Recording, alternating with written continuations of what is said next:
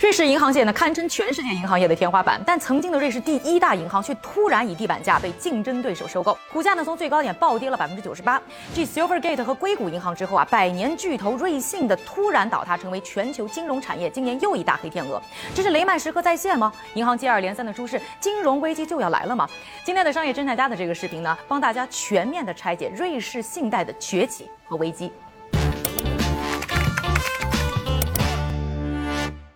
瑞信 Credit Suisse，一八五六年呢在苏黎世创立，当时呢被圈内人称为是 SKA，创始人呢是一个叫做阿尔弗雷德艾舍尔的政客兼商人。这个人啊从立法上呢推动了铁路产业在瑞士的私有化发展，所以呢创办了瑞信，想要啊挤走呢当时呢做生意的法国的银行们，为瑞士的铁路产业呢提供金融服务。瑞信呢为瑞士的发展啊绝对是贡献不小啊，不但呢是帮瑞士的铁路。行行业找钱，瑞士早期的电网的建设呢，也离不开瑞信。他们呢还参与了创立啊瑞士的多家保险公司。普法战争之后呢，瑞信啊就成了瑞士的第一大银行，并在一战和二战之后啊为欧洲重建添砖加瓦。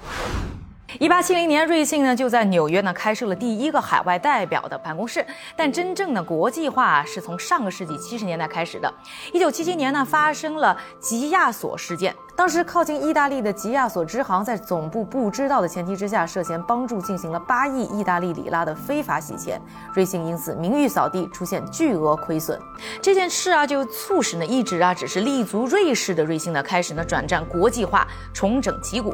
那逐渐的成为呢业务遍布五十个国家，提供呢从商业银行到投行等全套服务的国际金融巨头。这个当中呢有几次啊重要的收购，包括呢一九八八年啊收购投行啊第一波士顿公司百分。百分之四十五的股份，并在九零年呢对它控股。还有呢，一九九零年啊收购呢瑞士私人银行 Bank Lu，以及呢一九九三年收购呢瑞士第四大银行人民银行。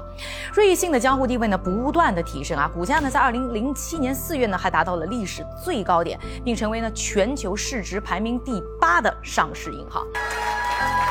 如日中天的瑞信呢，却就此开始了一个接一个的危机。慢慢走到了悬崖边缘。首先呢，是在二零零八年的金融危机啊，瑞信呢虽然是挺了过来啊，没有像自己的对手瑞银那样拿政府的钱啊，但因为呢豪赌了大量房贷相关的恶性资产，一场金融危机下来，这瑞信的总资产就缩水了上万亿啊。到了二零一四年，瑞信呢又因为涉嫌呢税务诈骗，被美国政府呢开出了一张二十六亿美元的巨额罚款。二零一七年啊，因为发债不透明，哎，这瑞幸呢又卷入了非洲小国莫。桑比克秘密贷款丑闻，这又被呢监管机构呢总共罚款了将近五亿美元。二零一九年，瑞幸又被爆出了前 COO 涉嫌呢监视两个前员工的间谍门，还有私家侦探啊离奇自杀，这剧情啊堪比悬疑剧。二零二零年，瑞幸咖啡的财务造假丑闻爆出，作为上市承销商的瑞幸的名誉呢又被打折了一波。二零二一年三月啊，供应链金融服务创新公司啊 Greensill 垮台啊，提供服务的瑞幸呢因此。损失了三十亿美元啊！接着，二零二一年四月，我之前的视频也给大家介绍过的纳斯达克巨鲸 Billy Wang 的 Archegos 呢大爆仓啊，瑞信呢接着亏损了四十七亿美元。这还只是呢瑞信的这一段时间当中经历的一系列危机和丑闻当中的一小部分而已。总之啊，这个瑞信服务的圈子呢很广，从政要到创新企业啊，操作呢也很激进，所以这口碑呢就越来越越差，赔钱呢越来越多。瑞幸啊很有危机感啊，所以管理。层呢来了一个大换血，要改变的企业文化，重组业务，还裁员了九千人，但似乎啊市场是等不到啊瑞幸完成这一切了。逼死瑞幸的第一把火呢，是在去年二零二二年的十月被点燃的。Twitter 和 Reddit 等社交平台上面呢，就掀起了一波啊说瑞幸没钱了的大声浪。虽然呢，专业分析师呢个个表示这财务报表来看啊，瑞幸没问题啊，但是股民不管，这股价止不住的跌。同时呢，很多的大客户也不管是真是假，都开始呢。撤资啊！第四季度呢，总共有一千一百零五亿瑞士法郎从瑞银出流，这大部分呢就是集中发生在去年的十月份，而且主要就是从呢资管部门流出。最后啊，瑞信呢只能自掏腰包去回购自家的股票来平息风波，证明自己还是很有实力的。当时呢，瑞信呢还紧急融资了四十二亿美元，其中包括呢来自大金主沙特国家银行十五亿美元的资金，收购了他们百分之九点九的资产。可想而知啊，瑞信去年的业务能有多差。今年二月份报出的报告呢，显示他们二零二二年巨亏达到七十九亿美元啊。不过 CEO 呢还是信心满满，表示呢重组业务之后，二零二四年就能扭亏为盈。但股市不管啊，继续下跌。最后一根呢压垮瑞幸的稻草呢，是在上个星期三三月十五日爆出，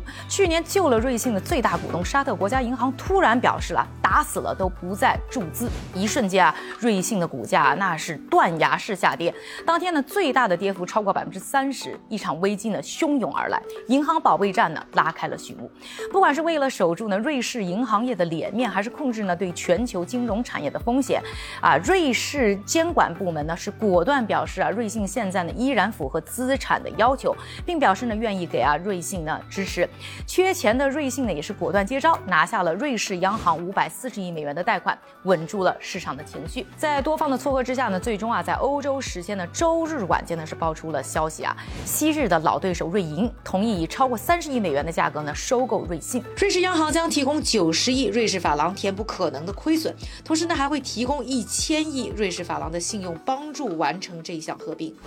相比于前两周呢和大家介绍过的硅谷银行和 Silvergate 啊。瑞信的体量和影响力，那绝对是大得多得多。那硅谷银行呢和 Silvergate 呢，都是在某个区域或者某一个领域呢比较的知名。而瑞信的业务啊，刚才说到了，遍布呢世界各地，超过五十个国家和各个行业呢都有交集。它呢还被全球的金融稳定委员会呢是列为了有系统性风险的三十大国际银行之一。如果它的危机呢不堵住呢，造成的全球金融市场的连带反应绝对是不可。想象的，虽然引起危机的原因呢各有不同啊，但是要说呢，这个不管是硅谷银行 Silvergate，还是呢今天的瑞信，都是有资产，但是呢没有流动性，拿不出现金。好消息是呢，和2008年金融危机时啊房贷资产大崩盘不同，现在这些银行手上拿到的资产呢还是好的，是稳的。但是不好的消息是啊，因为啊联储呢等等的央行呢快速的大幅度的加息，大量的银行呢存在着